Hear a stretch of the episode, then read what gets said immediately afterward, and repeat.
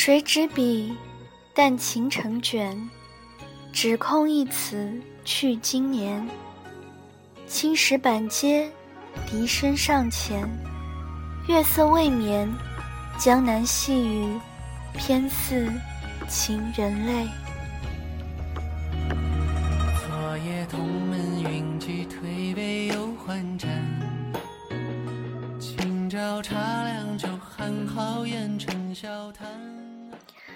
不知各位听友们对江南有着怎样的印象？在小唐的印象中，江南一直都充满着神秘的古典韵味。若是能一览江南风情，大概便可以用“此生无憾”来形容了吧。所幸宿命总是不会辜负有心之人，周庄一游。又让小唐对江南产生了别样的感觉。若说江南是文人墨客之寄情所在，那么说周庄是江南的灵魂也丝毫不为过。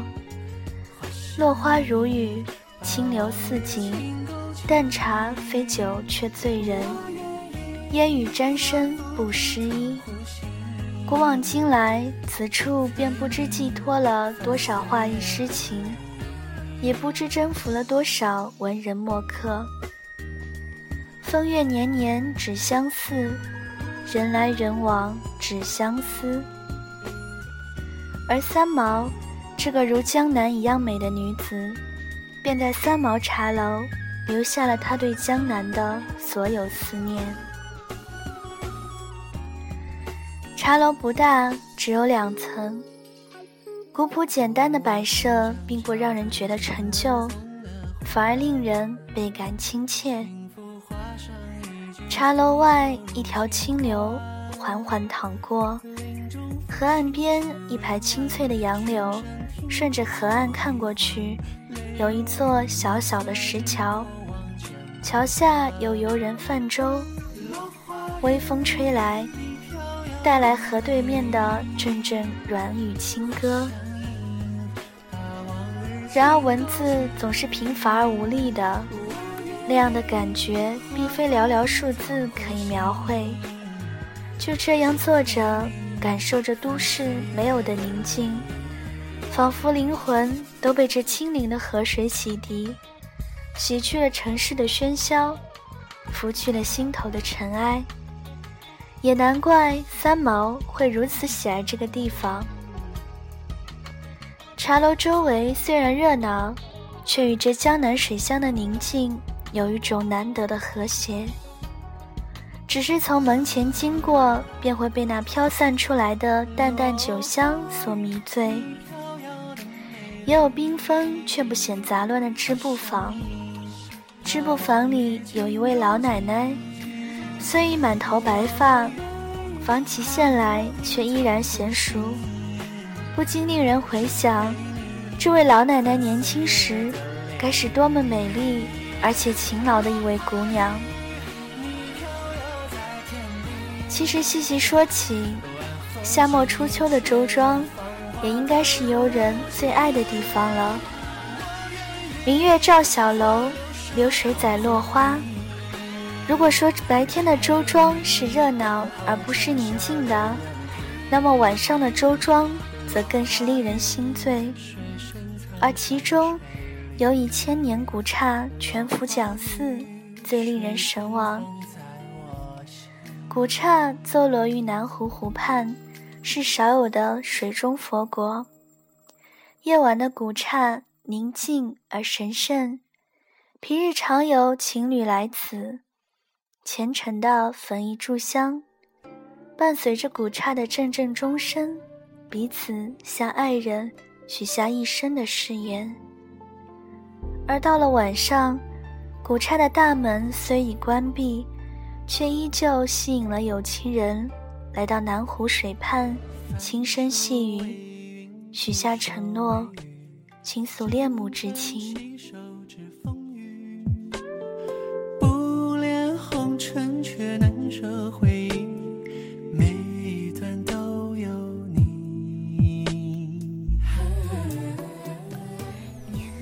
来到了有着“中国江南第一水乡”之美誉的周庄，自然便是要泛舟游玩一番了。与朋友乘一叶小舟，在南湖之上，听撑船的姑娘用江南的吴侬软语唱着当地的小调，便也是十分惬意。连日来的压力都仿佛消散了，此时只剩下天地与自我。一切烦恼都化为乌有，令人不禁想起那首广为人知的《望江南》：天共水，水远与天连，天净水平寒月样，水光月色两相间，月映水中天。人与景，人景古难全。景若佳时，心自快。心远乐处景因言，休与俗人言。尘世的一切烦恼都在此时此刻烟消云散，生活中的所有压力也都不复存在。在这样一个美丽如梦境的地方，仿佛穿越千年回到从前，烟雨蒙蒙，杨柳依依。小桥流水，明月落花，灵魂仿佛离开了躯壳，在虚空里与前人对话，感受千年之前的那份宁静与平和。岁月的变迁却没有带走这江南小镇的悠然。走在周庄古镇，好似走在诗中的世界。纵然经过千年历史的打磨，周庄也依然是世人心中的那个周庄，不曾改变一砖一瓦，不曾失去一草一木。一代代的人在这个地方生长、老去，最后又归于尘土。而这里的每一条清流，每一抹翠绿，每一缕清风。都如同那映照当空的明月，见证着一代代人的成长和逝去。相思相见知何日？此时此夜难为情。周庄这个如诗如画的地方，令人流连忘返。只是惊鸿一面，便已令我深深爱上了这里。空中悠扬的笛声。茶楼醉人的茶香，湖上摇曳的小舟，古刹空灵的钟声，再也找不出一个地方没有如此美景，再也找不到一片土地能让人如此痴恋。若是可以有来生，我愿化作这南湖中的一尾锦鲤，在这梦中的水乡度过我的一生，寄托我所有的思念。留下我所有的回忆。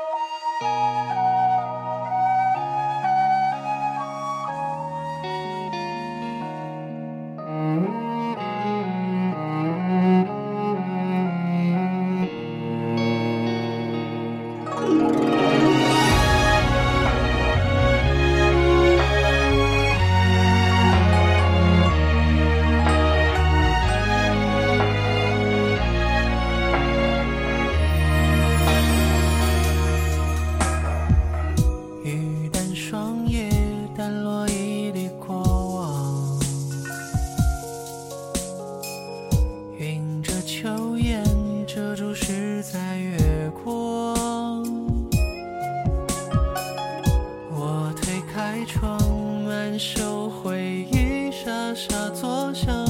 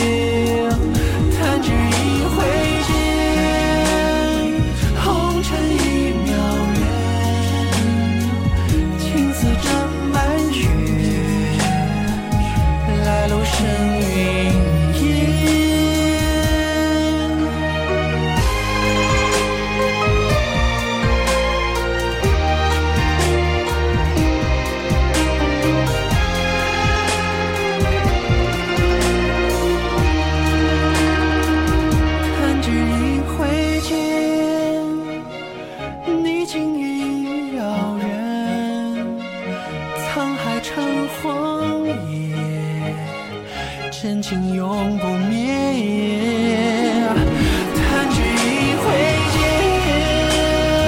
红尘已渺远。青丝沾白雪，来路深。